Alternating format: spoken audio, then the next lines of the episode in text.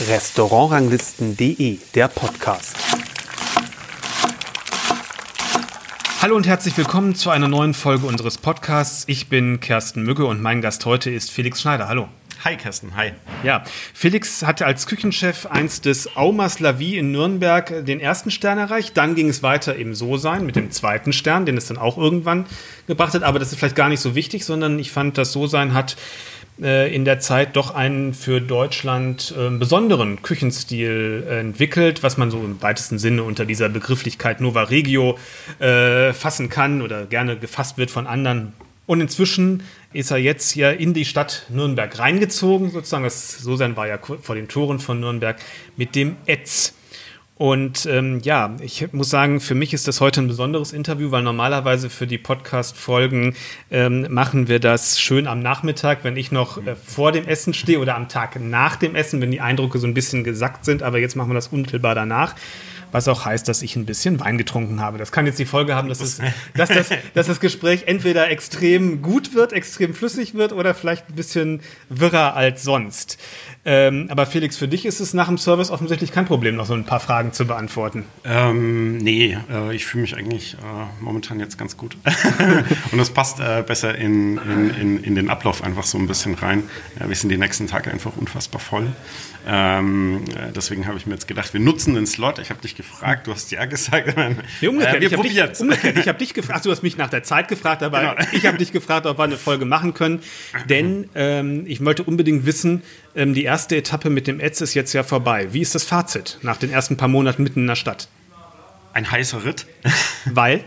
ähm, weil es einfach kein normaler Restaurantbetrieb in irgendeiner Art und Weise für uns war. Also habe ich jetzt heute gar nicht von gemerkt. Genau. War das ein ganz normaler Restaurantbetrieb? genau, für die Gäste ist es total cool, ganz normal. Äh, auch für uns ist es cool, aber es ist einfach nicht ganz normal. Ähm, Besonderheit ähm, ist ja, dass wir in einer Interimslocation agieren mit dem Restaurantbetrieb. Mhm. Ähm, was auf der anderen Seite eben auch bedeutet, es gibt eine Produktion, einen Standort, ähm, wo wir im Endeffekt ähm, ja, ähm, die Rohstoffe verarbeiten, äh, die wir bekommen, wo wir all die Fermente ähm, herstellen, lagern, reifen, wo Schinken produziert werden, Sojasauce, Miso, Essige, dieses komplette Spektrum, den Wahnsinn, den wir uns irgendwann ja. mal aufgehalten haben. Das sind ja ganz wesentliche Faktoren für eure absolut, Küche. Genau. Ähm, und machen dann eigentlich im Prinzip, ähm, man könnte fast sagen, ein Catering seit einem mhm. halben Jahr. Das heißt, wir ähm, machen Mise en place, ähm, fahren dann hier in die Interimslocation. Ähm, Wie weit ist, der, ist die Entfernung? Es sind ungefähr jetzt momentan fünf Viertelstunde. Ach, doch so viel. 15 Minuten. Also da muss man sich schon genau überlegen, dass man alles mit dabei hat. Auf jeden Fall. Deswegen sagt es ja wie Catering. Es, es, ist wie Catering, genau. Es gibt sehr viele Checkout-Listen und Einchecklisten und äh, genau, um einfach wirklich alle Fehler, die nur irgendwie entstehen können äh, und uns danach wirkliche Turbulenzen verursachen würden, auszuschließen. Ähm, und ähm, ja, die Bedingungen sind äh, erstmal vom Zeitumfang äh, recht anstrengend fürs Team äh, gewesen, glaube ich, in dem letzten halben Jahr. Aber es ist natürlich auch mental vom Kopf ähm, eine zusätzliche Belastung. Man kann nicht einfach nochmal ins Kühlhaus gehen, wenn etwas nicht gelingt also seit einem halben Jahr sagen wir irgendwie, es muss noch perfekter sein, weil es muss wirklich perfekt sein. Wir haben auch nicht, nicht äh, die Möglichkeit, nochmal nachzubessern. Und das noch quasi live vor dem Gast. Also wir haben nicht mal die Möglichkeit, dass das irgendwie hinten in einer Küche passiert und man dann irgendwie noch was kaschieren könnte, sondern es muss tatsächlich passen. Es passiert alles direkt frontal vor den Gästen. Das heißt ja eigentlich nur, das kann ja jetzt künftig dann nur noch entspannter werden in einer, eurer neuen Location. Vielleicht sagst du mal einfach, was der nächste Schritt ist. Ja, der nächste Schritt ist quasi der Umzug des Restaurantbetriebs dann. Ähm, wir wandern, die, die Produktion ist schon an dem endgültigen Standort. Mhm. Ähm, das wird in St. Johannes sein, in der Wiesenthalstraße. Ist eigentlich nicht, nicht, nicht besonders weit weg von unserem, äh, von der Bindergasse. Ähm, liegt quasi auf der anderen Seite des Hauptmarkts in Nürnberg und äh, ziehen in der ersten Maiwoche eben um. Und ähm, ja, es wird aber große Schnittmenge mit äh, den Räumen hier geben, also auch offener Küchenbereich. Ähm, aber freuen uns natürlich wahnsinnig, ist völlig klar. Wir sparen uns jeden Tag zwei Stunden äh, äh Catering-Prozess. Jetzt, wenn man, man, diese Prozesse außen vor lässt, wo ihr sicherlich ja. auch eine Menge gelernt habt, was sind so die, äh, ähm, die Learnings ähm, für, die, für die weitere Entwicklung des, des Ads? Ich glaube, es sind ganz viele Sachen passiert. Also ich glaube, die, die Bewegung in die Stadt rein war eine besondere für uns, mhm. ähm, weil wir tatsächlich äh, sechs Jahre wirklich vor den Toren äh, ja, der Großstadt lagen. Ähm, Gäste äh, manchmal ein bisschen auch Probleme einfach hatten, zu uns zu kommen tatsächlich oder wieder nach Hause zu, zu, kommen. kommen. Ja, das ja. hat sich jetzt äh, natürlich gravierend geändert. Ähm, damit fällt sich auch, das, das, Verhalten der Gäste ändert sich tatsächlich ja. auch ein bisschen. Ähm, auch welche Gäste zu uns kommen, hat sich verändert. Das ist aber auch schwierig, tatsächlich ein bisschen das so rückblickend genau zu analysieren, weil natürlich alle Bedingungen ein bisschen anders waren. Ja. Wir sind noch ähm, während äh, schwereren Corona-Auflagen gestartet. Ähm, auch da war das Gästeverhalten natürlich anders. Wir haben keine oder fast keine überregionalen Gäste gehabt im letzten mhm. halben Jahr. Ähm, das, aber das heißt ja aber auch, dass die regionalen Gäste durchaus das Restaurant offensichtlich gefüllt haben, was ja genau. auch ein, ich denke mal, ein ganz angenehmes und Sicherheitsgefühl äh, gibt es gibt ein Sicherheitsgefühl und es war auch einfach fantastisch zu sehen, dass das Restaurant tatsächlich auch funktioniert mit regionalen Gästen hier in Nürnberg und das begeistert angenommen wird ähm, und das ganz schnell auch angenommen wurde. Und das ähm, war ein äh, fantastisches Erlebnis auf jeden Fall. Das ist ganz großartig gewesen. Das war ja überhaupt, weil du gerade sagtest, es ist was anderes. Ähm, vor den Toren von Nürnberg-Heroldsberg muss man sagen, ist schon, sagen wir mal, ein kleines Örtchen, aber es ist jetzt noch nicht so weit von Nürnberg weg, dass man, dass man sagen kann, das ist im Outback sozusagen. Ne? Das ist so ein bisschen so eine klassische Vorstadtsituation äh, ja. oder so ein, so ein Dorf vor den Toren der Stadt gewesen. Aber trotzdem finde ich das Interessante, dass man diese Art von, ja, wie gesagt, ich habe diesen Nova Regio-Begriff verwendet, wie werden wir dich identifiziert, ist was anderes, aber was man so unter diesem Begriff sieht, ähm, das gibt es ja sonst so auf dem Land eigentlich relativ selten in Deutschland. Das ist ja komischerweise irgendwo diese Hinwendung zur Regionalität, zur, zum direkten Produkt komischerweise ein sehr städtisches Phänomen in, der, in der Kulinarik. Und da wart ihr eigentlich die Einzigen, die das so halbwegs auf dem Land pro, probiert haben und ja. erfolgreich probiert haben. Was eigentlich ja auch komisch ist irgendwo, oder? Ähm, es ist äh, ja grundsätzlich ein bisschen paradox in der Sache. Ja. Ähm, weil letztendlich im Endeffekt natürlich auf dem Land die Rohstoffe, zumindest bei uns auf dem Land in Franken, äh, tatsächlich die Rohstoffe ja verfügbar sind in diesen Qualitäten. Ähm, und das eigentlich ein äh, ja, total spannendes Arbeitsfeld ist ähm, ähm für, für, für, den Bereich der Küche. Ähm, ja, aber anscheinend ist es schon dann tatsächlich so, ähm, sieht man ja zum Beispiel an der Ballung eben in Berlin, ähm, dass es eben in der Stadt ein größeres Bedürfnis nach dieser Art von Küche gibt als tatsächlich auf dem Land. Vielleicht sprechen wir einfach mal über ein paar Gerichte aus dem heutigen Menü, dann wird vielleicht ein, bisschen, dann wird vielleicht ein bisschen deutlicher, was aktuell bei euch passiert und was ich vermute jetzt mal in den nächsten Wochen und Monaten auch ähnlich in der neuen Location passieren wird, weil ich gehe jetzt mal davon aus, dass ihr da nicht groß, äh, dass jetzt erstmal kulinarisch da vielleicht keine großen Veränderungen anstehen, oder? Na, es ist eine stetige Veränderung, so, genau. Aber ich meine jetzt. aber es wird keine Brüche geben in genau. der Stilistik. Ähm, genau. Denn es, es, gab auch, das muss man auch sagen, ein paar Elemente, die ich auch aus dem Sosan wiedererkannt habe.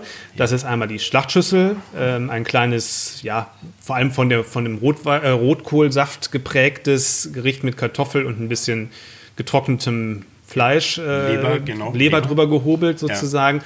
Oder eine, äh, ja, eine klassische Wurstplatte, möchte ich jetzt mal sagen. Charcuterie klingt natürlich so französisch, aber in Franken sagt man wahrscheinlich eher Wurstplatte. Ja? Aufschnittplatte. Aufschnittplatte, so, ja. Genau. Äh, Brotzeitplatte. Die Brotzeitplatte. Brotzeitplatte, ja. genau. Das gab es auch schon. Und auch ein äh, Sashimi ähm, vom, vom Saibling gab es früher auch schon. Ähm, das gibt es hier auch weiterhin und das sind, denke ich mal, schon Klassiker, die, die auch irgendwo in der Verbindung aus ähm, Feinheit und ein bisschen Rustikalität ähm, auch, auch herstellen. Und deswegen glaube ich, ganz wichtig sind für, für, für dich, oder? Ab, absolut. Ähm, es war ja auch ein bisschen die Überlegung, wir hatten die Möglichkeit, alles zu verändern oder gar nichts äh, sozusagen mit einem Neustart. Das, das liegt ja immer so ein bisschen äh, in, in dem Anfang ähm, von, wenn, ja, wenn man einfach etwas neu startet, dann hat man ein bisschen die Möglichkeit, die Sachen neu zu definieren. Wir haben uns natürlich auch Gedanken darüber gemacht, wollen wir alles neu machen? Ja müssen wir ein veganes Restaurant werden? also Auf gar keinen gibt, Fall. Nein, es gibt, aber es gibt so, es gibt ja, es wäre alles möglich gewesen. Aber wir haben uns natürlich schon sehr intensiv da Gedanken auch drüber gemacht. Ähm, und ganz klar war, ähm, dass ähm, den Weg, den wir angefangen haben, im So-Sein zu gehen, der hat sich sehr gut nach wie vor für uns angefühlt. Und auch als wir dann überlegt haben, ist das zeitgemäß, ist das noch modern, hat sich eigentlich immer noch unfassbar modern angefühlt. Auch ganz viele Ideen haben sich unfassbar modern angefühlt. Ähm und unser Gefühl war dann eigentlich, haben wir so viele tolle Sachen dort entwickelt und diese tollen Sachen wollen wir beibehalten, aber wir wollen uns natürlich die Möglichkeit offen lassen, uns weiterhin entwickeln zu können. Ähm, und ähm, das ist letztendlich jetzt eigentlich die, die Reise, die wir gehen können. Und, und die ähm, Entwicklung, die wird natürlich, oder die sehen wir jetzt momentan ganz besonders eben in dieser Verknüpfung aus einem, äh, einem sich stetig verfeinernden Handwerk und auf der anderen Seite eben diese Verbindung mit der Perspektive Nachhaltigkeit. Mhm. Dann kommen wir mal im Detail, vielleicht wenn wir über ein paar Gerichte sprechen. Für mich als erster Gerne. Gang, der mich richtig äh, begeistert hat, war die Steckrübe. Mhm.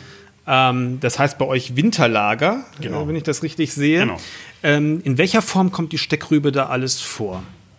Die kommt ja in verschiedenen Formen vor. Genau, wir haben äh, die Steckrübe im Endeffekt ähm, in, ja, man möchte in drei Zubereitungen eigentlich verarbeitet. Ähm, es gibt ähm, ähm, Würfel, die sind äh, über mehrere Stunden ganz, ganz langsam in äh, Butter gegart und werden anschließend ähm, glasiert ähm, in einer relativ komplexen Soße, ähm, die besteht ähm, aus ähm, äh, ganz stark reduziertem äh, Fischfond, einem Anteil eingekochten Einlegetomaten aus unserem Garten äh, des letzten Jahres und einem Anteil Störschmalz. Aber es wird eigentlich eine Emulsion erzeugt. Den natürlich auch selber schön aus euren Stören. Genau, die, die wir aus unseren Stören quasi. Ähm, äh, Kommen wir nachher nochmal, was ihr alles aus Schönes aus dem Stör macht. Genau. Das, äh, genau. Wenn wir über das nächste Gericht sprechen. Ja. Mm. Und roh, also sozusagen roh aufgehobelt, kommt da auch nochmal vor. Ne? Dann gibt es äh, ganz, ganz fein roh aufgehobelt und es gibt ähm, äh, kleine Röllchen, ähm, die so leicht süß-sauer mariniert sind, etwas eigener Essig, Zucker, Salz. Was mich in erster Linie immer fasziniert hat, Steckrübe hat wie anderes Wurzelgemüse, Sellerie oder auch manchmal Möhren, manchmal den Hang so ein bisschen so pappig süßlich zu werden. Und das habe ja. ich da überhaupt nicht wahrgenommen, sondern eher so eine feine Nussigkeit. Ja. Wie wird das verhindert, dass die Steckrübe süßlich wird? Mm, Liegt also, das an der Rübe oder ist es an der Zubereitung? Ähm, das liegt ein bisschen am Zeitpunkt des Jahres. Also mhm. das ist eben auch dieses Thema Winterlager. Also auf der einen Seite ähm, es sind halt Dinge, die eingelagert sind und durch das Einlagern, ähm, es gibt einfach Gemüse, das sich besonders gut zum Einlagern äh, eignet. Ähm, äh, und die Steckrübe ist eines äh, dieser Gemüse. Man muss auch dazu sagen, der Gang ist auch eine Entwicklung. Also das Thema ist Winterlager ja. und ist ähm, eigentlich äh, die, die, die, die Soße und verschiedene Aromen und Texturelemente sind gleich geblieben. Und das Gemüse war ähm, anfänglich ähm, mal ein weißer Rettich, dann ein schwarzer Rettich und jetzt ist es die Steckrübe. Verstehe. Aber im Prinzip ist es immer aromatisch, texturell das gleiche Gericht mhm. geblieben. Ähm, und das erzählt im Endeffekt die Geschichte unseres Lagers ähm, wo ein gewisser Bestand ist, der über den Winter bleibt, gewisse ähm, Aromen, ähm, geräucherter Fisch, ähm, die Buttermilch, unsere eigenen Butter, die wir einwecken. Die kommt ähm, in der, die Buttermilch, um das zu sagen, kommt in der Soße vor, noch mit, genau. mit Kräutern, mit Petersilie, ne? Äh, mit, mit, mit einem Schnittlauchöl, Schnittlauch, genau, so eine leichte, ja, ja, so eine okay. sich leicht trennende ja. Emulsion, wo so ein bisschen perlig ist. Ähm, Genau, und, und, und, in, diesem, in diesem Kosmos spielt das Ganze. Und da ist sozusagen so ein bisschen, die, die, die, für uns war dann immer interessant, dass das gelagerte Gemüse ähm, sich verändert und aber an einem gewissen Punkt auch besonders speziell ist, sage ich mal. Es reicht an dem Punkt, man sagt, das schmeckt jetzt anders als das frisch geerntete. Ja. Und das ist eben dieser Punkt zum Beispiel bei der Steckrübe, weil die natürlich beim Lagern irgendwann anfängt, äh, ihren, ihren Zucker zu verbrauchen. Ja. Ähm, das heißt, so die wird weniger süß, je länger sie lagert? Absolut. Ah, okay. Und das ist ja mit vielem Lagergemüse so. Mhm. Also es gibt manches Lagergemüse, das auch süßer wird, eben, eben, wenn man ja, an die Kartoffel ja. denkt. Ja, genau. Ähm, oder so, aber es gibt durchaus auch Gemüse, das langsam einfach ein bisschen anfängt, ähm, diesen ah. Zucker so ein bisschen abzubauen, weil es okay. gerne wieder in den Schuss gehen würde. Mhm. Ähm, das sind wir beispielsweise bei der also, Kohlrübe. Das hat mir besonders gut gefallen, wie gesagt, dass es eher so eine Nussigkeit hatte. Und das zweite war, war im Grunde das Spiel der Fetttexturen. Ja. Und da kommt natürlich das Störfett ins Spiel, ja. aber auch die Buttermilchsoße. Ähm, wie ist das gestaltet und welche Rolle spielt, dass wir da mit dem Störfett ein tierisches Fett haben? Ja, ähm, vielleicht angefangen bei der Mut Buttermilch. Ähm, äh, mein, das Besondere ist ähm, letztendlich, dass diese Buttermilch halt nicht gekauft ist, sondern es ist eine Buttermilch aus unserer eigenen Butterherstellung ist. Das hat ein anderes Aroma, das ist deutlich hefiger, ähm, das ist auch milchsaurer als eine normale Buttermilch, weil einfach mehr Komplexität. Und das, hat auch das Gefühl, auch hat mehr Textur. Also ist ein es hat auch mehr Textur, ja. richtig. Also die ist auch viskoser, genau. ähm, weil einfach andere... Ähm, ist mehr wie ein dünner Joghurt fast vielleicht, sondern ein bisschen genau. verdünnter Joghurt eigentlich. Ne? Genau. ähm, weil einfach andere Milchsäureorganismen arbeiten. Ähm, also ähm, äh, mesophile Kulturen, keine thermophilen Kulturen, die man in der Industrie, Industrie einsetzen würde, damit das Ganze einfach deutlich schneller läuft. Das brauchen wir nicht. Wir lassen unseren Rahmen bei Raumtemperatur ungefähr zehn Tage fermentieren. Ähm, ähm, und dann wird es ausgeschlagen und diese Buttermilch schmeckt einfach natürlich komplett anders als eine industrielle. Das ist ähm, das mit Sicherheit klar. Ähm, das Ganze wird mit 50 ähm, Prozent dieses Schnittlauchöls versetzt. Und äh, bildet letztendlich die Vinaigrette und so ein bisschen so eine umschmeichelnde Bass, hat natürlich eine gewisse Viskosität auch. Ähm, das zweite Fett ist Störschmalz.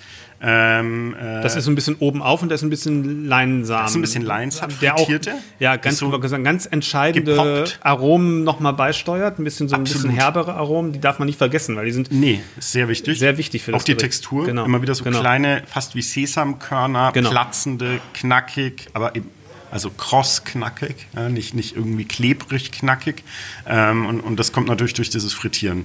Ähm, ähm, oder das ganz kurze Rösten eben ähm, ähm, bei, bei, bei dann doch einer sehr großen Hitze. Ähm, der Lein verliert auch so ein bisschen dieses Gurkige. Also mhm. was der Lein ja normalerweise hat, so ein bisschen so was Gurkiges und eben dieses typische Leinaroma und das verschwindet eigentlich so ein bisschen und man hat deutliche Röstung. Ja, das ist auch deutlich nussiger als dieser, dieser rohe Lein. Und natürlich das, die, die, dieses, es ist ja nicht viel Fett, es ist ja auch noch zusätzlich aufgeschlagen. Ja. Ich sagen, dass ein relativ großer Anteil Sauerrahm da drin ist. Mhm. Also es ist eigentlich eine komplizierte... In dem Störfett. Ja, es ist eine komplizierte Emulsion ja. aus Stör, Schmalz, Gelatine und Sauerrahm, die bei also man, bestimmten Temperatur... Jetzt merkt man, dass es eine komplizierte Emulsion sein muss, weil es hat eine ganz besondere Textur auf der Zunge, die ich ja. so wie so eine leicht angeschlagene Sahne vielleicht genau. äh, vergleichen würde. Richtig. Also es ist natürlich äh, durch den Sauerrahm wird es deutlich leichter, als wenn wir nur das pure Fett nehmen. Es kriegt ja. auch ein bisschen Milchsäure nochmal mit. Damit kriegt es auch ein bisschen Struktur ähm, und so ein bisschen Eleganz und es nimmt dem Ganzen ein bisschen so dieses ganz krass nur Fettige ähm, und das verändert natürlich den Schmelzpunkt. Das mhm. heißt, es schmilzt im Mund genau. deutlich besser und schneller, ja. als wenn wir nur reines Fett nehmen würden. Und wahrscheinlich anders, als wenn es ein pflanzliches Fett wäre auch, ne? Auch nochmal anders natürlich, als wenn man pflanzliches Fett nehmen würde, klar. Und es, es ist ja so ein bisschen auch, Jetzt, und das finden wir in dem Gericht eben auch sehr schön, das ist was, was wir auch immer wieder machen, ist, wir sagen ja auch ganz es ist keine vegane Küche, aber wir versuchen natürlich so also wir versuchen sehr, sehr ähm, sorgsam einfach ähm, mit Rohstoffen umzugehen. Ähm, das bedeutet bei uns, ähm, weil wir uns eben im Winter befinden, gibt es gewisse Mengen tierisches Protein, aber wir versuchen eben auch da sehr ganzheitlich zu arbeiten und eben auch zum Beispiel tierische Fette, Innereien ähm, oder Teile dieser Tiere, die man normalerweise einfach in den Fond schmeißen würde, durchaus auch anderen Zubereitungen zuzuführen, wie dann eben zum Beispiel so einem Schmalz. Und die Störe, die wir bekommen, sind extrem fettig, das sind extrem alte Tiere, befinden uns gerade im Winter, das heißt, die lagern sich voll, weil sie eigentlich gerne Kaviar bilden möchten. Ähm, und ähm, das ja, ist ein ganz großartiges ja. Aroma, das man ja. eigentlich überhaupt nicht kennt, weil man das überhaupt nicht isst.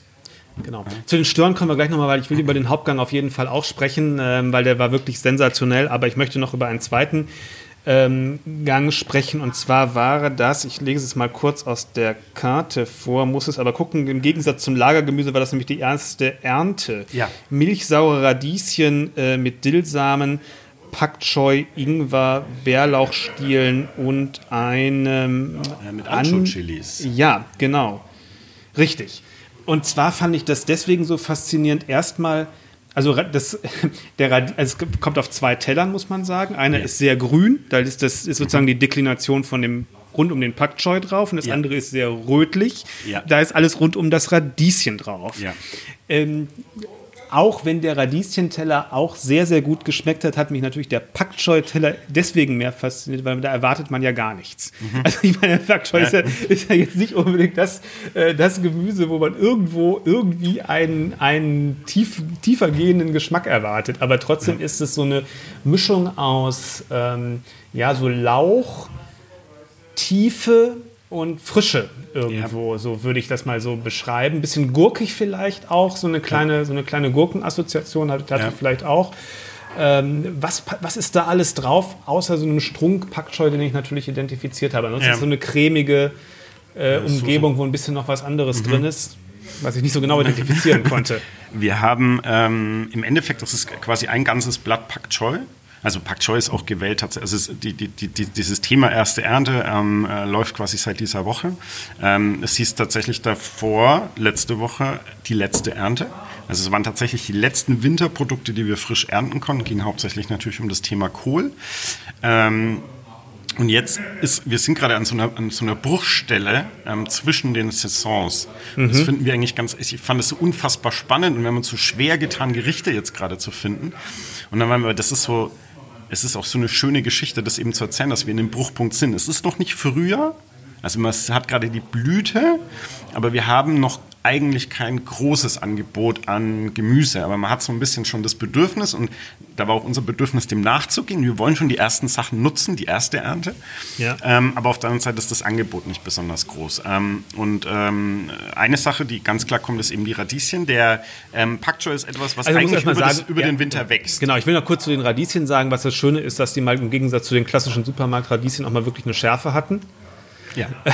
also ja, ja, das muss man ja auch mal sagen. Das ist ja, ja eigentlich sonst, was man so im, normal im Supermarkt kauft, eher, eher wässriges, äh, wässriges Zeug. Ja. Also hat eine schöne Schärfe, aber ähm, die Creme ist eigentlich, die dazukommt, der ähm, das, was es nochmal ein bisschen die Schärfe auch nochmal unterstreicht. Ja, genau. Weil also, die Creme ist nämlich aus was genau? Also die Creme, also wir haben quasi eine Buttersoße aus ähm, milchsauer vergorenen Radieschen. Mhm. Ähm, und das ist eigentlich die Würzfunktion ähm, für die frischen Radieschen. Und ähm, es sind im Endeffekt zwei Radieschen, die, die quasi horizontal halbiert werden. Ähm, und es ist immer ein Teil roh und der andere Teil ist ganz kurz glasiert in dieser milchsauren äh, Radieschenbutter. Ja. Und dazwischen befindet sich immer ein, ein ganz kleines Element ähm, äh, von eingesalzenen und fermentierten Dillsamen. Mhm.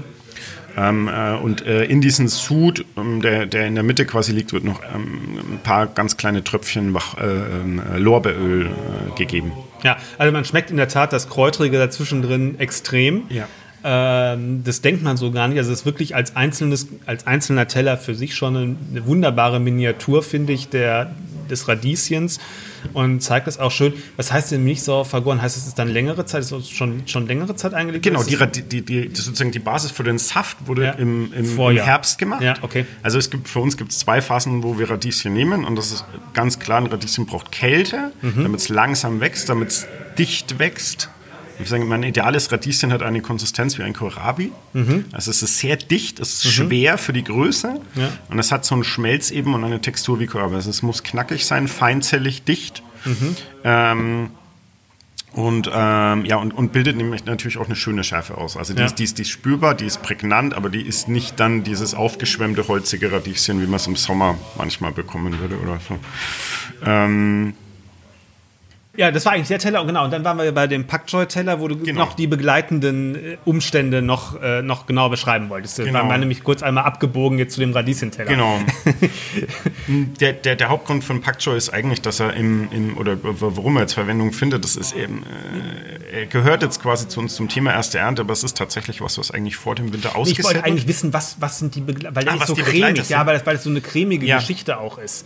Das ist eigentlich. Die, die, Im Endeffekt wird der, ähm, der Pakcha wird, ähm, wird ja kühl serviert, das heißt, ja, der wird eigentlich genau. vorgegart. Ja. Ähm, ähm, der ist so ist nicht mehr al dente, also ist ein Ticken drüber, sage ich jetzt mal. Ist nicht super knackig, aber er hat noch ähm, natürlich eine Saftigkeit, ja. ähm, geht aber schon ein bisschen in die cremige Richtung. Wir, haben, wir trennen Hat den weißen Teil von dem grünen. Würde ich sagen. Richtig, genau, ja. so ein bisschen. Wir trennen den weißen Teil von dem grünen. Das grüne Blatt wird langsam ausgebacken. Mhm. Das gibt so ein bisschen als knuspriges Element, aber es schmeckt auch deutlich nussig. Es hat so ein bisschen so nussige, fast ja. so ein bisschen nach ich sag mal, frittierter Kartoffel erinnernde Aromen. Ja. Ähm, und dann haben wir eine Soße. Äh, und zwar ist das, ähm, basiert die auf ähm, wir legen äh, im Herbst äh, immer ganz jungen Ingwer ein aus dem Knoblauchsland. Und zwar ähm, wird er zusammen mit äh, Shiokochi äh, und Salzlake eingelegt und dann über mehrere Monate fermentiert. Ist Teil für ganz viele Gerichte, zum Beispiel auf dem Sashimi. Ähm, mhm. Als, als äh, ja, kleine Ingwer-Elemente, ja. ähm, die man quasi dazwischen essen kann. Und ähm, was uns aber bleibt, ist natürlich relativ viel äh, von dem Sud. Mhm. Ähm, der Sud besteht natürlich aus einem gewissen Teil dieser Salzlage, aber auch aus einem großen Teil von diesem Ingwersaft in Verbindung mit dem Kochi.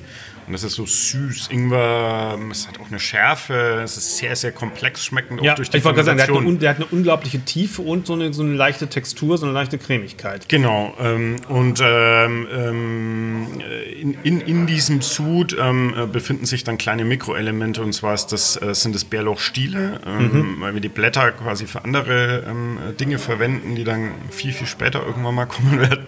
Und äh, ganz kleine äh, Würfelchen von äh, Ancho-Chilis aus dem letzten Jahr, die zuerst geräuchert wurden und dann milchsauer vergoren. Also das war für mich auch ein wirklich ein Highlight und ein faszinierendes äh, Gericht, ob der ja diesem Kontrast und einem, einem, wie gesagt, einem Produkt, dem ich eigentlich Pak Choi gar nicht zugetrauen würde, muss man mhm. so zu sagen. Mhm. Und dann möchte ich noch kurz den Hauptgang äh, besprechen, der Gerne. in zwei Teilen kommt. Mich interessiert aber vor allem, also es geht um Stör Absolut. im Hauptgang. Ne? Ja. Äh, der in zwei Teilen kommt. Das ist eine, ist ich, das fasse ich mal kurz zusammen, damit was nicht zu sehr in die Tiefe geht. Das ist ein gedämpfter Stör, da kommt ist ein bisschen Kohl dabei und so eine milchsaure Soße, möchte ich mal so ein bisschen sagen. Ne?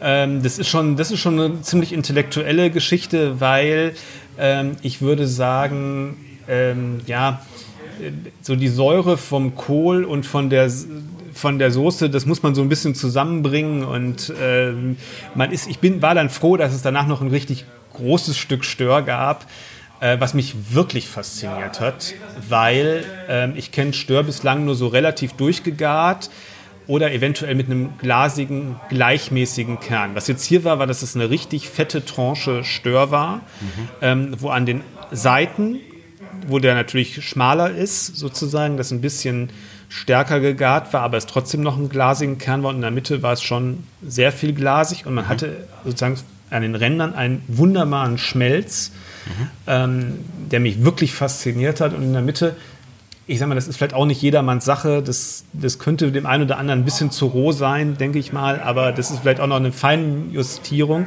Und dann war eine würzige Umgebung, mhm. möchte ich sagen, für mhm. den Stör. Ähm, erstmal zum Produkt Stör, weil er sich ja. ja. durch das ganze Menü gezogen hat. Störfett, der Vorgang zum Hauptgang war mit Stör, ja. der Hauptgang selber war mit Stör, es war noch Kaviar an anderen Stellen im, im Menü. Ja. Von dem gleichen Stör oder von, den, von aus der gleichen Zucht zumindest. Ob jetzt von heute von dem gleichen Tier, weiß ich jetzt nicht, aber äh, zumindest von dem, von dem aus der gleichen Zucht. Was interessiert dich im Moment am Stör? Warum ist der so interessant? Mm, also Stör ist für uns ein Fisch, den wir ähm, wirklich zu, zu, zu, immer zu dem Punkt im Jahr nehmen. Also ich würde mal sagen, das haben wir die letzten drei oder vier Jahre gemacht. Ähm, für uns war es ein schöner Übergang nach ähm, äh, einfach nur aus Produktperspektive nach ähm, doch einer relativ langen Zeit, wo wir Fleisch nehmen, ähm, dann den Übergang in den, in den Sommer zu finden. Und da fanden wir das eigentlich immer ganz schön zu sagen, vielleicht etwas unkonventionell oder für, für, die Erwartungshaltungen von einigen Gästen unkonventionell zu sagen, wir nehmen einen Fisch in Hauptgang. Äh, es gibt auch fast kein Fleisch im gesamten Menü. Also es gibt Eigentlich außer in der Schlachtschüssel gab es gar kein Fleisch. Die Schlachtschüssel, es gibt eine Brotzeitplatte mit Richtig, etwas Schinken. Genau, ja, Ansonsten gibt es wirklich im gesamten Menü kein Fleisch. Also ähm, und dann haben Fleisch von Tieren mit vier Beinen. Genau. Fisch ist ja auch Fleisch. Absolut, also. genau. Und ähm, die Geschichte mit den Stören, das machen wir jetzt eben seit vier Jahren immer zusammen mit dem Paul äh, Heintl aus Eltersdorf. Mhm. Das ist eben äh, quasi unser ähm, Fischlieferant. Ja. Ich möchte eher sagen Spezialist und ähm, vor allem auch ein guter Freund inzwischen, ähm, mit dem wir ja, ähm, all die verrückten Sachen machen, die, die wir halt so tun. Ähm, äh, da ist die Geschichte im Endeffekt, dass ähm, die Tiere aus einer Störzucht kommen ähm, man muss dazu sagen, dass man diese Tiere eigentlich nicht kaufen kann. Also wir kriegen ihn nur durch sehr, sehr guten Kontakt, weil man muss sich vorstellen, dass man im Endeffekt der Kaviar erntet. Ja. Ähm, wenn man Kaviarpreise weiß, dann weiß man, was ungefähr ein so ein Tier wert ist. Das heißt, das kann man eigentlich im Endeffekt fast nicht bezahlen. Mhm. Ähm, Störe sind zwischen 15 äh, und 20 Jahre alt und wiegen um die 15 bis 18 Kilo. Also das sind wirklich äh, sehr, sehr große Tiere. Ähm, wir schlachten Ikechime, mhm. äh, etwa ein bis zwei pro Woche, um quasi diesen Versatz ein bisschen zu haben. Ähm, und reifen die ähm, ungefähr, also wir, nein, anders gesagt, nicht ungefähr, sondern wir reifen sie mindestens drei Wochen. Mhm. Die Reifezeit beträgt ungefähr 21 bis 28 Tage. In dem Zeitraum werden diese Tiere serviert. Ja. Ähm, dann ist es so, dass wir natürlich jetzt sehr lange mit dem Produkt arbeiten und dann ähm, uns äh, relativ stark damit beschäftigen. Und diese Reifung, und kurz fragen, ist ja. sozusagen der Garant für diese spezielle schmelzige Konsistenz, ne? Absolut, genau. Also Stör, ähm, beim Stören ist es ein bisschen ähnlich wie beim Rind. Je älter das Tier, desto mehr Bindegewebe. Die Störe an sich haben relativ äh, starkes Bindegewebe. Äh, wenn man einen ganz frisch geschlachteten Stör irgendwie brät, dann merkt man, wie hart das ist. Also es ist nicht fest, sondern es ist wirklich hart. Gerade diese bindegewebsreicheren Teile ähm, ähm, sind einfach wirklich sehr, haben einen starken Widerstand. Ähm, mit etwas liegen lassen wird das etwas besser. Aber wenn man sich in dem Bereich von über 10 oder 14 Tagen hinaus bewegt, ähm, wo man natürlich die idealen Bedingungen dafür auch schaffen muss und auch das Tier dementsprechend präparieren muss, ähm, dann wird man erleben, dass die Textur sich ähm, deutlich verändert und das Ganze geht eigentlich eher Richtung ähm, eines, ich sage immer, eines hochwertigen Plattfisches. Also es hat überhaupt nichts mehr mit, ja. dieser, mit der gängigen Störtextur zu tun, sondern ähm, es wird blättrig, also man hat deutlich. Also für mich ist die Geschmacksqualität mit jedem Seefisch, also ich fand es ein bisschen so Wolfsbarsch ist für mich so, so die Analogie, ja. wo man es wirklich gut mit vergleichen kann. Auch ja. von der, so ein bisschen von, vom Geschmack her äh, geht das so ähnlich in die Richtung. Ne? Ja, also es hat ein, ein, ein, ein, also wirklich auch das Aroma ist tatsächlich so, dass es natürlich profitiert, extrem durch diesen Reifeverlauf. Ja.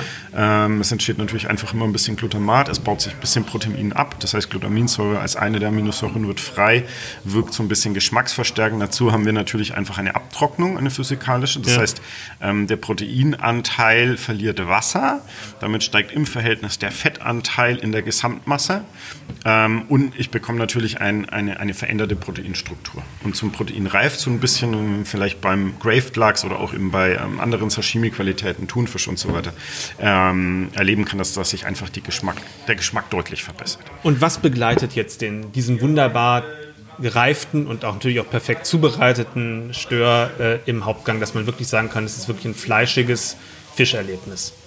Ähm, wir haben eine kleine, äh, eine kleine Soße, ähm, ist auf Basis ähm, von Störfond gekocht, wir haben Champagnersoße, ähm, ist quasi natürlich mit Champagner gearbeitet. Das ist ganz reduziert Wurzelgemüse und wird dann mit äh, ähm, äh, dickgelegter Sahne gebunden.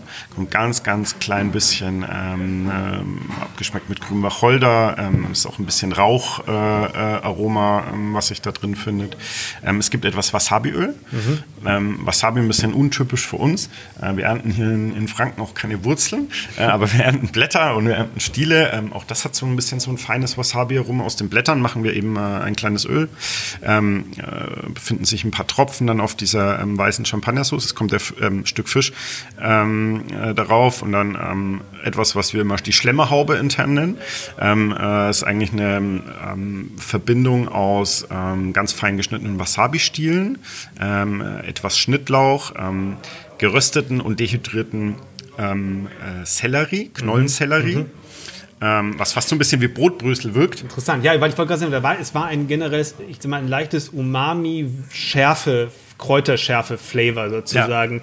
das den ähm, äh, den Stör umgeben hat. Das war jetzt genau, genau. meine Frage gewesen, genau. wie das zustande kommt. Genau. Aber das, das war im gesagt. Endeffekt ja. die Haube. Ja. Ähm, und dann noch ähm, um, um, um dieses Fischeraroma und auch so ein bisschen dieses, also gereifter Stör erinnert uns auch immer so ein bisschen fast, das kriegt fast eine Rauchigkeit, ohne dass es geräuchert ist. Das ist mhm. sehr interessant. Auch ja. der, der, Fisch äh, im Kühlhaus ähm, der riecht auf keinen Fall unangenehm. Das darf man sich nicht so vorstellen. Es riecht ganz, ganz klar und er verändert natürlich seinen Geruch und irgendwann riecht es fast ein bisschen, als wäre er geräuchert, obwohl er nie mit Rauch in Kontakt gekommen ist.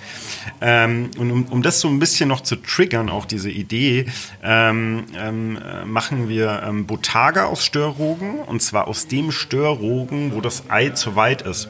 Das heißt, wir schlachten die, Störe, ähm, verwenden natürlich die Innereien ähm, und die Störe, da, da, da, verändern sich die Organe gerade ähm, sehr stark. Also mhm. ein Stör hat Beginn des Winters fängt er an, eine Fettleber zu entwickeln ja. und diese Fettleber dient dann wiederum als Speicher, also wird langsam immer magerer und während der gleichen Zeit wächst dann der Rogen ähm, der weiblichen Störe heran. Und ja, auch der hat ja, eine Entwicklung das kann man an den Schuppen außerhalb oder ent entlang des Seitenlinienorgans sehen. Mhm. Und je nachdem, wie groß diese Schuppen sind oder diese Plättchen, ähm, ähm, desto weiter ist der weibliche Rogen oder auch nicht. Ah. Das, ähm, weil der verbraucht, ist, der, Verbra ne, der verbraucht eine Substanz innerhalb dieser Schuppen, die er braucht, um das Ei herzustellen. Verstehe. Also der zieht sozusagen außen aus ja, seinem Körper was okay. nach innen und bildet dann die Eier. Ähm, und je nachdem, wie weit eben diese Eier ist, haben wir da so ein bisschen verschiedene Funktionen. Wenn es äh, quasi ähm, perfekt ist, um Kaviar zu machen, machen wir Kaviar, salzen den ein. Ähm, wenn er ähm, äh, über diesen Punkt hinaus ist, machen wir Botaga. Das heißt, das Ganze wird ja. gesalzen, äh, Luft getrocknet, ähm, ganz, ganz leicht mit Weide geräuchert, weiterhin Luft getrocknet und dann für den Fall eben in kleine Würfelchen geschnitten und kommt mit unter diese ähm, Krustel, äh, Kräuter, Wasabi-Masse. Ja.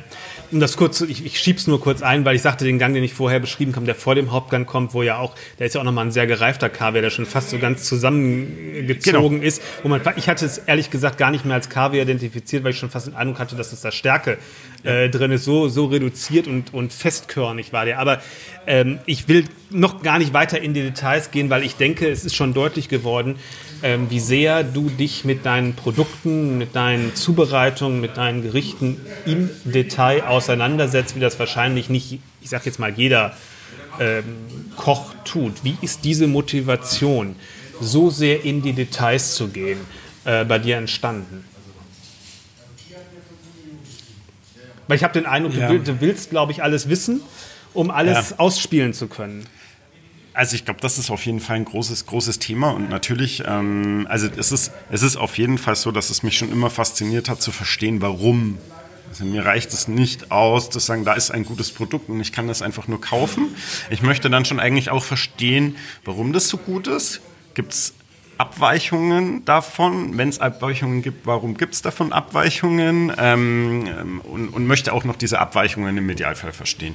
Und dann Schwankungen über die Jahre und dann eigentlich daran arbeiten, dass diese Schwankungen nicht mehr passieren und die Qualitäten weiter verbessern. Also ich möchte eigentlich das so tief wie möglich eindringen. Warum ähm, das für uns so extrem wichtig war, oder was das natürlich zusätzlich getriggert hat, zu, zu, zu, zusätzlich zu meiner eigenen grundsätzlichen Motivation, war natürlich, dass wir uns in dieses besondere Feld bewegt haben, wo wir gesagt haben, wir koppeln uns eigentlich von all dem ab, was normalerweise gängig für uns an Ressourcen verfügbar ja. ist in der Top-Gastronomie ja. und suchen uns komplett unsere eigenen Produzentenerzeuger hier in der Region.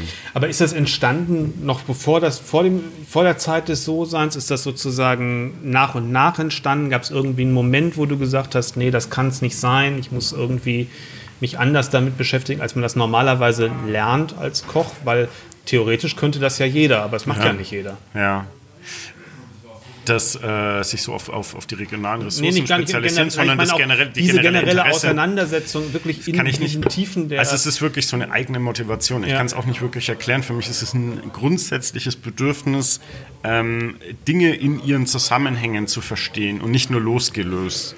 Also ich möchte nicht nur eben die Qualität erkennen, sondern ich möchte eben auch verstehen, wie Qualität entsteht. Und das ist so ein grundsätzliches Bedürfnis von mir. Würdest du für dich sagen, das ist eher eine intellektuelle Herangehensweise oder ist das eigentlich schon noch, wo ist der Bauch, frage ich mal so? Naja, der Bauch ist da ganz am Anfang da, weil der fühlt es. Mhm. Also das ist ganz klar eine gefühlte Sache. Also ich fühle das ähm, und dann, ähm, man, man fühlt ja erstmal das Besondere oder man fühlt den Unterschied beispielsweise. Und ähm, ich möchte mir gerne dieses Gefühl erklären können. Ich möchte mir das erklären können, warum ich das besser finde oder das andere nicht. Und da reicht mir nur der Rezeptor auf meiner Zunge eben nicht aus. Oder der reicht mir aus, um zu sagen, dass es wahr. Also aber ich möchte verstehen, warum und ich möchte es reproduzieren der, können. Der Rezeptor auf der Zunge reicht aus, um die Emotion zu erzeugen und ja. dann willst du noch verstehen, warum es so ist. Genau, weil natürlich auch ja. das, das, das, Bedürfnis nach ähm, Stabilität und einer gewissen Reproduzierbarkeit ähm, ähm, enorm wichtig ist ja. für uns im Restaurant. Ich sag mal, diese Art von Küche steht ja bei manchen in dem Ruf, ein bisschen intellektuell zu sein. Ich persönlich empfinde das nicht, weil, ähm, aber vielleicht ticken wir da ähnlich, äh, sage ich mal, weil der Kopf auch immer, finde ich, auch immer irgendwo mit ist, um es mal so zu sagen, und ich, mich das nicht, nicht scheut, aber es, und, aber es, für mich, mich erreicht das auch emotional. Aber ich weiß, es gibt Gäste oder Menschen, die empfinden das als eine intellektuelle Küche. Mhm. Ähm, wie, wie stehst du dazu? Ich finde das, kannst du das nachvollziehen? Ich finde es, find das total gut, Ja. das so zu sagen. Mhm. Ähm, aber ich empfinde es nicht als was Negatives. Ich würde das als ein das Lob empfinden. Ja. ähm, weil das ist so ein bisschen zu sagen, wie jemand hatte eine gute Idee und das findet man schlecht. Also gute Ideen sind toll. Mhm. Ja, absolut. Und, und das, das sagt, das würde das für mich im Prinzip sagen, das ist eine, eine tolle Idee ähm, und, und intellektuell ist für mich eigentlich eher ein positives Attribut, denn ein negatives. Ähm, was anderes wäre vielleicht, wenn man sagen würde, das ist verkopft. Ja. Ähm, und ähm, auch da muss man sagen, ist es vielleicht ein bisschen so, dass ich, man macht sich halt viele Gedanken, aber ich glaube, das heißt nicht unbedingt, dass es krampfhaft ist. Ähm, ich glaube, dass auch ähm, wir ganz am Anfang im, im, im- Soßan beispielsweise natürlich eine Küche gemacht haben, die dem Entwicklungsstand geschuldet war.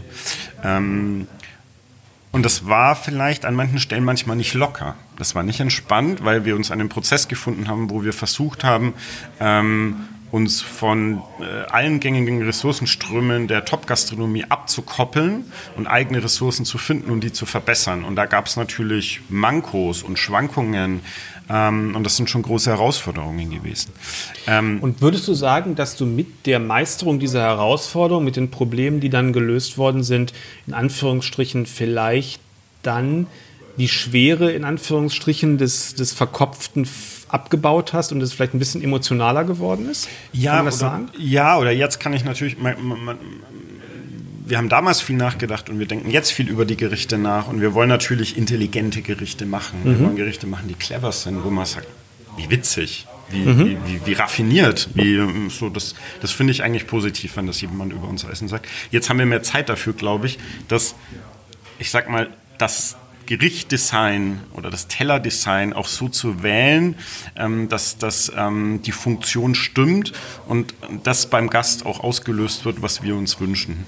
Und, und das können wir vielleicht jetzt präziser umsetzen, ähm, ähm, weil wir uns nicht mehr damit beschäftigen müssen ähm, oder nicht mehr so stark damit beschäftigen müssen, zum Beispiel ähm, Produkte in ausreichenden Mengen zu bekommen. Weil ihr inzwischen eure Strukturen habt, äh, was die Produzenten und angeht, auch, und auch das gelernte, selbstgelernte Fundament, ähm, auf dem ihr auf stabiler steht, da sozusagen.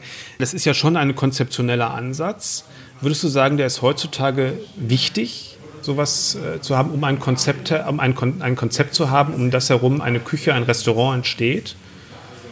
Oder es war ja ich war früher, ich habe das Gefühl, früher hat man viel über Stile geredet. Ein Koch X hat den Stil Y sozusagen. Ja. Ja.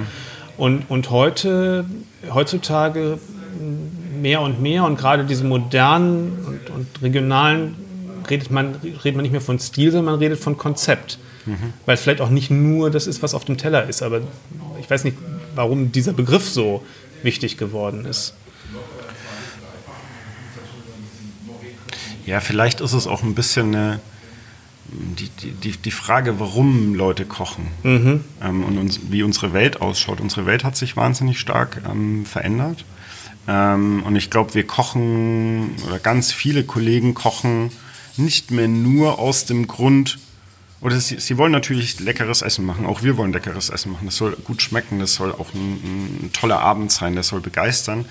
Ähm, aber wir sehen natürlich auch ähm, ja, Probleme in diesem Konsum beispielsweise. Oder wir sehen ähm, ähm, Ding, Ding, Dinge, die nicht, nicht so gut laufen und, und ähm, wo wir uns vorstellen könnten, dass sie besser laufen könnten.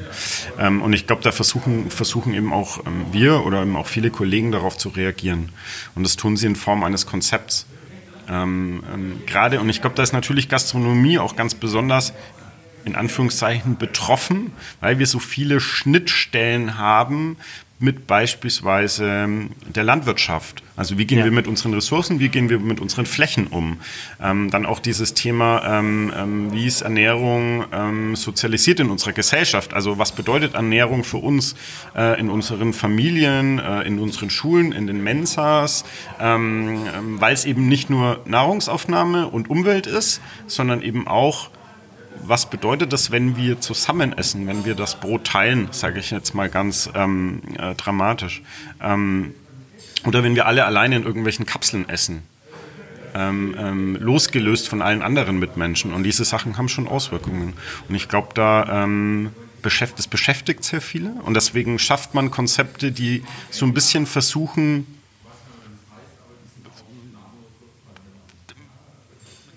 zumindest nicht neutral gegenüber all diesen Dingen zu sein, sondern ein bisschen ähm, auch ein ähm, Statement ähm, zu sein? Ab und zu ein Statement zu setzen oder zumindest zu sagen, das beschäftigt mich hm.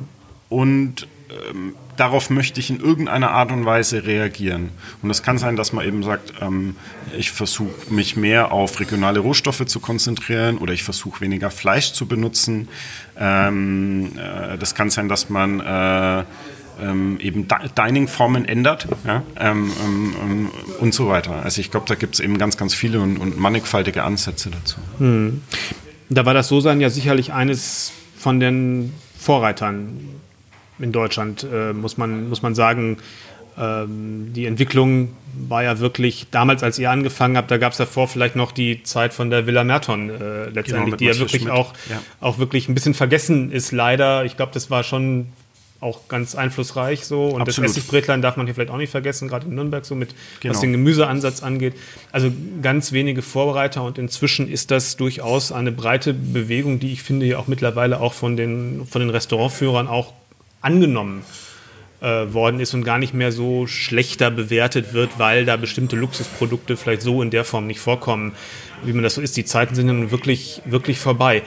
Aber wie ist es mit den, mit den Gästen? Wie hast du das wahrgenommen? Wie haben die sich verändert? Ähm, wie, sind, wie reagieren die auf das, ähm, was ihr ihnen mitgeben wollt? Es ist, soll ja nicht der erhobene Zeigefinger sein, denke ich, aber es soll ja auch, also auch, und auch Genuss vermitteln.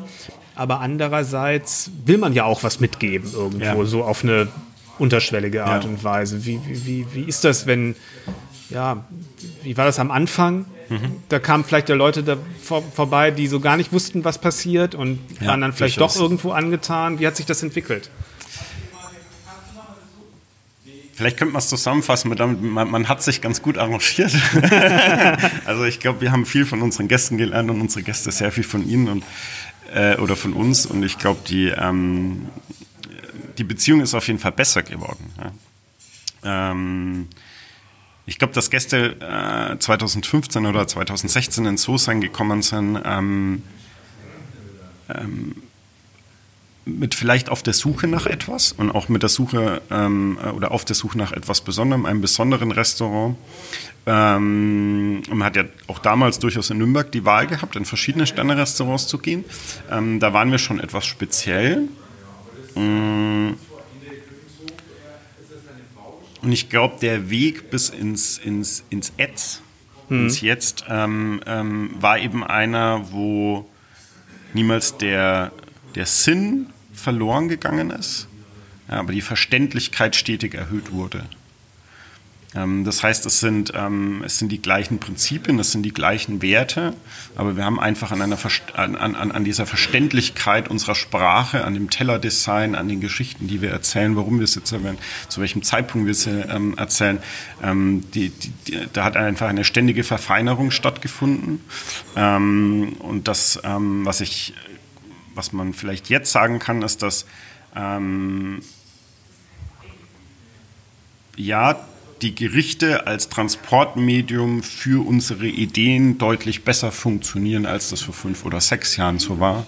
Aber der Kern ist einfach der gleiche. Das ist nicht verloren gegangen. Was hast du von den Gästen gelernt? Weil du sagtest ja, es war ein Annäherungsprozess.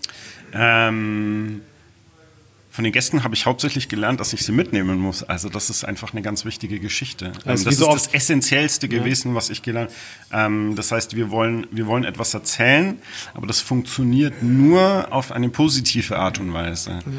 Ähm, das heißt, am Ende des Tages sind wir ein Restaurant und es müssen positive Erlebnisse sein.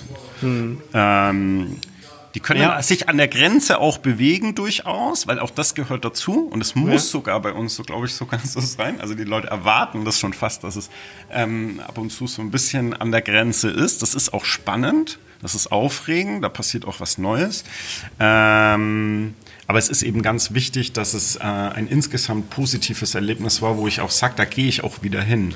Aber und das ist ja auch für uns wichtig, weil dann können wir diese Geschichte wiedererzählen oder intensivieren. Aber es ist, ich verstehe das so, das ist ein richtig der Ansatz. Ihr habt geguckt, wenn Leute negativ reagiert haben, warum haben die unsere Geschichte nicht verstanden und habt an der Verständlichkeit der Geschichte gearbeitet, aber ihr habt nicht die Geschichte geändert. Richtig, genau. Ja, das ist das, was ich oft immer sage. Das, Ja. So muss man auch immer Kritik verstehen. Man muss immer verstehen, warum sind Leute an einer bestimmten Stelle Ausgestiegen. ausgestiegen und haben mein, das, was ich Ja. eigentlich sagen will, nicht mehr verstanden. Ja. Das ist so für meine Begriffe immer der Ansatz, weil ich glaube, dass immer dass Leute, die wissen, was sie tun, grundsätzlich eine gute, eine gute Message haben, sozusagen, Ja. die funktioniert. Ja. Aber nicht jeder versteht sie und das hat manchmal an irgendwelchen Details, hängt es manchmal, weil Genau. es irgendwas aus einem aus der Bahn haut an bestimmten Stellen. Ja, ja, genau. Okay, gut, das kann ich gut, das kann ich gut verstehen. Ich will noch einen Aspekt ansprechen. Ähm, ihr seid ja ein relativ stabiles Team sozusagen in der Mhm. Kernmannschaft von, von Anfang an. Ähm, wie wichtig und welche Rolle spielt das? Ich meine, du bist ja ein bisschen, ich sag mal, äh, primus inter pares Mhm. sozusagen eigentlich nur hier. Ich kann ja nicht mit allen aus eurem Kernteam, oder könnten wir theoretisch könnten schon. wir. Könnten Auf wir jeden theoretisch Fall. spielen. Machen wir, vielleicht machen wir es beim nächsten Mal auch. Sehr gerne. Dann reden alle durcheinander, aber ähm, äh, ihr seid mit, mit, mit drei Leuten im, in eurem Küchenkernteam sozusagen von Anfang an. Ne? Genau. Seit sieben Jahren jetzt, oder seit ach, im achten Jahr jetzt dann. Ne? Wirklich seit 2015, genau. Da ist, dazu ist ja die also Geschichte siebten. sogar, dass Ja. wir uns ähm, ähm, noch mal ein Stückchen länger kennen, weil wir alle vorher tatsächlich in ein bisschen unterschiedlichen Konstellationen im Aumas La Vie gearbeitet haben. Ähm, das heißt, äh, inzwischen kennen wir uns über zehn Jahre und arbeiten äh, tatsächlich äh, über acht Jahre eben als ähm, Küchenteam zusammen. Ähm, das ist unfassbar wichtig. Ja. Kann gar nicht ähm, äh, tatsächlich beschreiben und wahrscheinlich ist es mir an manchen Stellen manchmal gar nicht selber bewusst, das blitzt zwischendurch auf. Ähm, aber die, die, die, die Wichtigkeit von Personal, ähm, das sich mit diesem Unternehmen entwickelt. Also das war ja auch immer das, was ich gesagt habe, wir stellen, wir stellen Leute, wo wir jetzt neue äh, Teammitglieder gesucht haben. Und dann so ein bisschen die Frage war im Team aufgeploppt, naja, nach welchen Kriterien stellen wir Leute ein? Da habe ich gesagt, naja, so wie immer. Wir stellen sie so ein, dass wir gesagt haben, wir brauchen Menschen, die sich entwickeln wollen, immer, immer weiter mit uns. Also das heißt, es ist eine gemeinsame Entwicklung.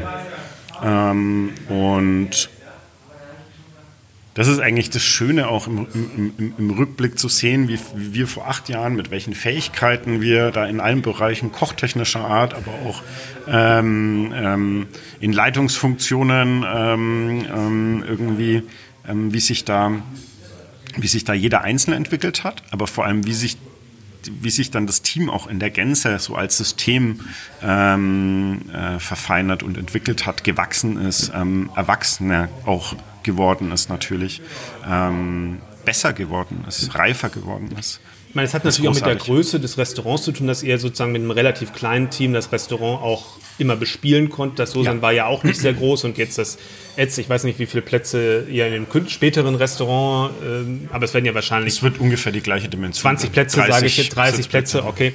Ähm, sowas um den Dreh rum, also was man auch mit einem kleinen Team wirklich ähm, bespielen kann. Aber die Frage ist ja, warum schaffen das andere nicht, was ja, glaube ich, auch eine Rolle spielt, warum die Gastronomie und speziell die Spitzengastronomie so ein berufstechnisch gesehen schlechtes Image hat. Ja. Ähm, warum schaffen das andere nicht, so langfristige Partnerschaften mit Mitarbeitern einzugehen, die dann auch wirklich in einem Betrieb wachsen und sich entwickeln können? Ja. Es ist eine sehr schwierige oder es ist eine sehr komplexe Frage, Ja. worauf man wahrscheinlich gar nicht so eine direkte äh, Einzelantwort geben kann. Ich glaube, es sind, es sind sehr viele Faktoren ähm, oder sagen wir so, ähm, äh, ich frage wir, mal so, wir alle kommen quasi ja, aus. Wie, wie, wa- was, hat dein, was hat dein Mindset geprägt, zu sagen, ich versuche das so, dass es so funktioniert und ich bin davon überzeugt, diesen Weg zu gehen. Ich versuche nicht mit Leuten zu arbeiten, die alle zwei, drei Jahre wechseln und ich stehe alle zwei Jahre mit einem neuen Team da. Also für mich war es in erster Linie ein inneres Bedürfnis, ähm, ähm, mit Menschen so zu zusammenarbeiten, dass wir die Perspektive haben, dass wir das auch zehn Jahre zusammen machen können oder 20. Das ist immer mein Ansatz gewesen. Und wenn ich jemanden einstelle, suche ich ihn nach dem Kriterium aus, dass ich mir vorstellen muss und kann, mit dem 10 oder 20 Jahre lang zusammenzuarbeiten. Also so ein bisschen, wir gehen eine Beziehung ein, wir heiraten. Und so muss sich das anfühlen, das muss sich richtig anfühlen. Ähm, und wenn man an dem Punkt Bedenken hat, dann muss man nochmal in dem Moment nachdenken, ob das vielleicht wirklich der geeignete ist, da den mit ins Team reinzuholen. Und das kann unterschiedliche Gründe haben, einfach nur deswegen, weil er sagt, in zwei, drei Jahren weiß ich nicht so genau. Das, da würde ich sagen, da bin ich mir dann nicht sicher, sondern ich suche Leute, die sagen, nee, wir, ich, ich sehe, was da möglich ist. Ich sehe, wie dieses Team strukturiert ist. Und ich sehe die Möglichkeit, einfach die nächsten zehn Jahre jeden Tag zu lernen. Und quasi bis ins Grenzenlose hinein. Ähm ja, dann frage ich mal so, ähm, um einen Strich drunter zu machen, unter diesem Produktverständnis, unter diesem Verständnis, ähm, auch mit den Gästen zu kommunizieren, unter diesem Verständnis, so ein, ein festes Team zu haben, was lange Zeit so zusammenarbeitet.